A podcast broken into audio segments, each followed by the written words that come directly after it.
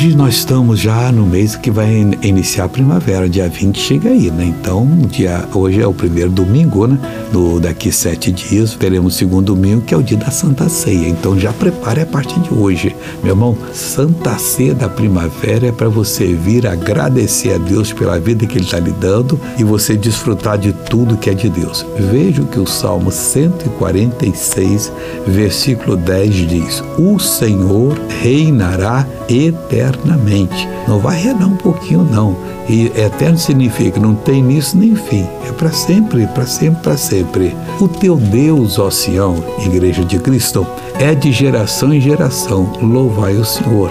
Então, cada geração o Senhor dá para ela o entendimento do que deve fazer e Deus então vem e abençoa em nome de Cristo. Ele quer abençoar você. Pode ter certeza disso. Agora vamos orar. Pai, eu oro, invoco o teu nome, eu repreendo esse mal, eu digo saia, vá embora, não fique, em nome de Jesus. E você diz amém.